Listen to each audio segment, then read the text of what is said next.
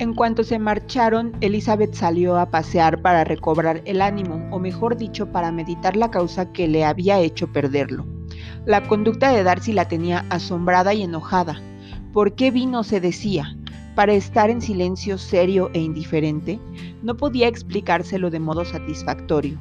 Si pudo estar amable y compaciente con mis tíos en Londres, ¿por qué no conmigo? Si me temía, ¿por qué vino? Y si ya no le importó nada, ¿por qué estuvo tan callado? Qué hombre más irritante. No quiero pensar más en él. Involuntariamente mantuvo esta resolución durante un rato porque se le acercó su hermana, cuyo alegre aspecto demostraba que estaba más satisfecha de la visita que ella. Ahora, le dijo, pasado este primer encuentro me siento complaciente, completamente tranquila, sé que soy fuerte y que ya no me azoraré delante de él. Me alegro de que venga a comer el martes, porque así se verá que nos tratamos simplemente como amigos indiferentes. Sí, muy indiferentes, contestó Elizabeth riéndose. Oh Jane, ten cuidado. Lizzie, querida, no vas a creer que soy tan débil como para correr ningún peligro. Creo que estás en uno muy grande, porque él te ama como siempre.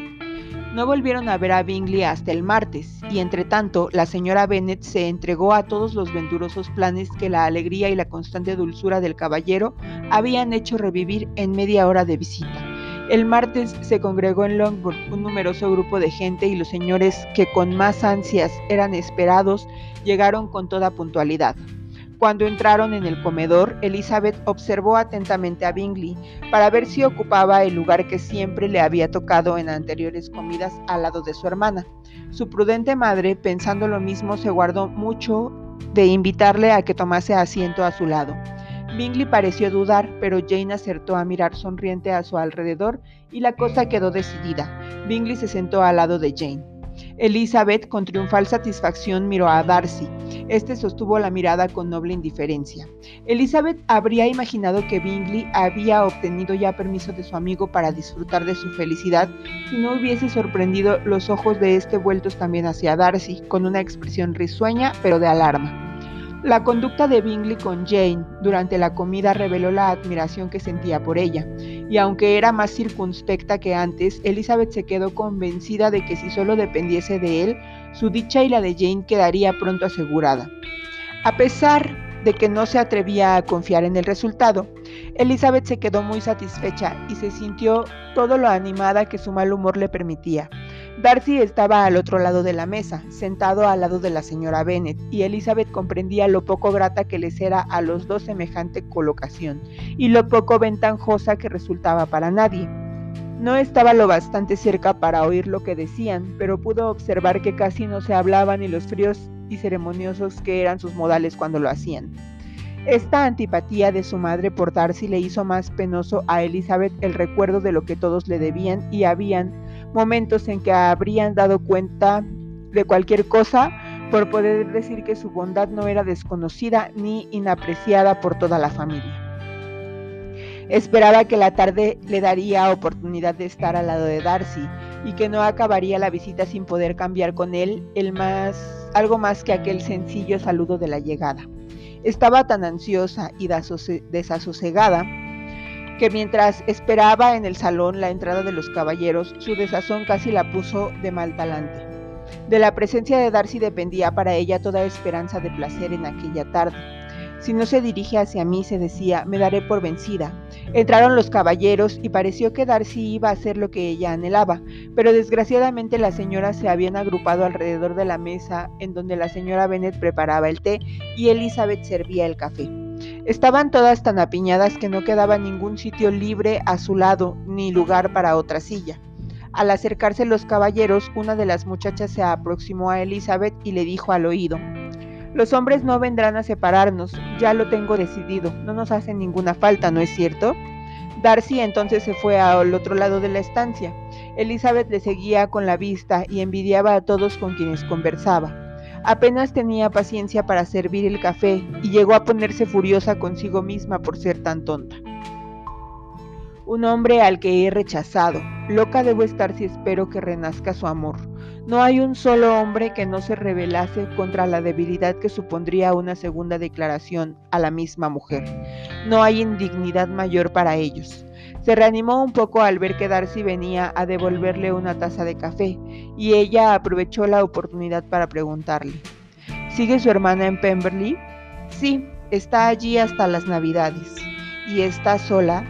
¿Se han ido ya todos sus amigos? Solo la acompaña la señora Annesley. Los demás se han ido a Scarborough a pasar estas tres semanas. A Elizabeth no se le ocurrió más que decir, pero si él hubiese querido hablar, con qué placer le habría contestado. No obstante, se quedó a su lado unos minutos en silencio hasta que la muchacha de antes se puso a cuchichear con Elizabeth y entonces él se retiró. Una vez quitado el servicio de té y puestas las mesas de juego, se levantaron todas las señoras. Elizabeth creyó entonces que podría estar con él, pero sus esperanzas rodaron por el suelo cuando vio que su madre se apoderaba de Darcy y le obligaba a sentarse a su mesa de West. Elizabeth renunció ya a todas sus ilusiones. Toda la tarde estuvieron confinados en mesas diferentes, pero los ojos de Darcy se volvían tan a menudo donde ella estaba que tanto el uno como el otro perdieron todas las partidas. La señora Bennet había proyectado que los dos caballeros de Netherfield se quedaran a cenar, pero fueron los primeros en pedir su coche y no hubo manera de retenerlos. Bueno, niñas, dijo la madre, cuanto se hubieron ido todos, ¿qué me decís? A mi modo de ver, todo ha ido hoy a pedir de boca. La comida ha estado tan bien presentada como las mejores que he visto. El venado asado en su punto, y todo el mundo dijo que las ancas eran estupendas. La sopa 50 veces mejor que la que nos sirvieron la semana pasada en la casa de los Lucas, y hasta el señor Darcy reconoció que las perdices estaban muy bien hechas. Y eso que él debe de tener dos o tres cocineros franceses, y por otra parte, Jane querida, nunca estuviste más guapa que esta tarde. La señora Long lo afirmó cuando yo le pregunté su parecer. ¿Y qué crees que me dijo además? Oh, señora Bennet, por fin tendremos en Netherfield. Lo tendremos en Netherfield, así lo dijo. Opino que la señora Long es la mejor persona del mundo y sus sobrinas son unas muchachas muy bien educadas y no son feas del todo. Me gustan mucho.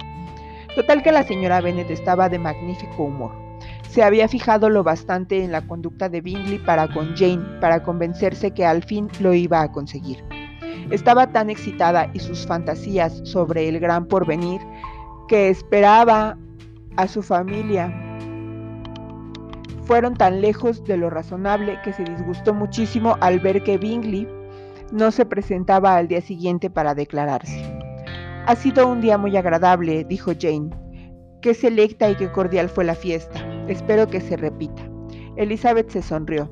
No te rías, me duele que seas así, Lizzie. Te aseguro que ahora he aprendido a disfrutar de su conversación y que no veo en él más que un muchacho inteligente y amable.